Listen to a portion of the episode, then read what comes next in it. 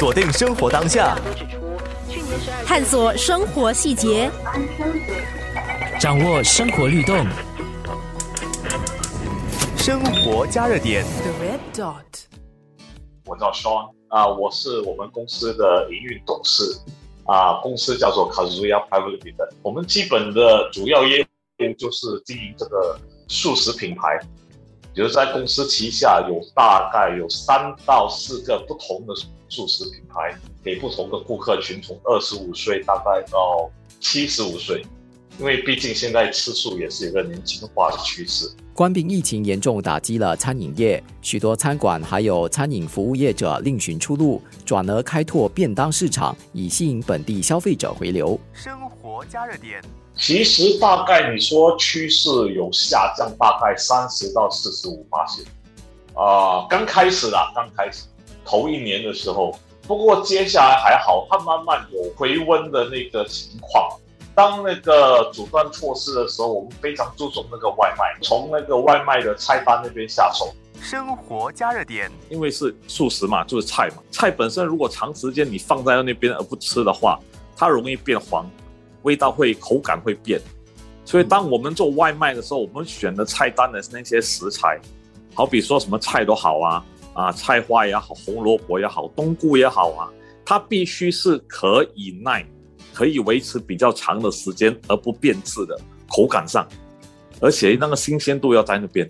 糖食反而你不需要担心那么多，因为糖食从厨房送到那个桌子上，那个时间很短。但外卖是其实大概要三十到四十五分钟，所以我们都在我们的那个店里面，我们都有做尝试，就是说放四十五分钟之后，那个口感有变吗？还是那个颜色有变吗？这些都是我们很注重的环节。生活加热点。如果你说外卖那个成本很高，可能是大概在三十到三十二八仙，那个卖价其实是利润是没没有了，真正的利润可能少过五八仙到八八仙。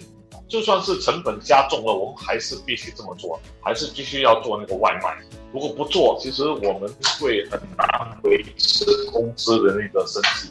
还有甚至发薪水也好啊，营业成本这些都是非常大的问题啊，所以外卖无论如何，就算利润再低，我们还是必须继续下去，维持下去。反反复复的疫情，萨库亚和其他行业一样，也必须灵活的去调整他们的日常运作，还有营销策略。其实我们跟每个同行都一样，我们都必须很灵活性去调整。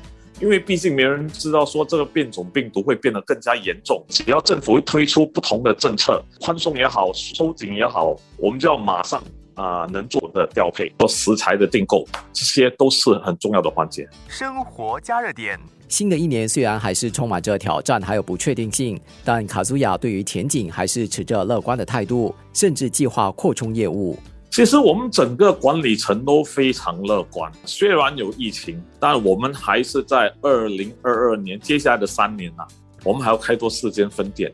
当然，开四间分店我们要比较小心啦，这个时候可能要比较注意说情况而定啦，大小规模也要看情况，看那个的疫情的情况，这些都是要考量的因素了。除此之外，为了应付外卖的需求，公司还特别成立了一个全新的部门。政府是说可以回去办公室办公了，但居家办公可能还是会回来那个趋势，所以我们外卖那方面那个环节我们还是会注重。我们专门现在已经是开设了一对一个新的部门，就是专门应付那个外卖，也就是说从外卖着手改变那个菜谱啊、菜单啊，或者是做的比较不同的食材啊。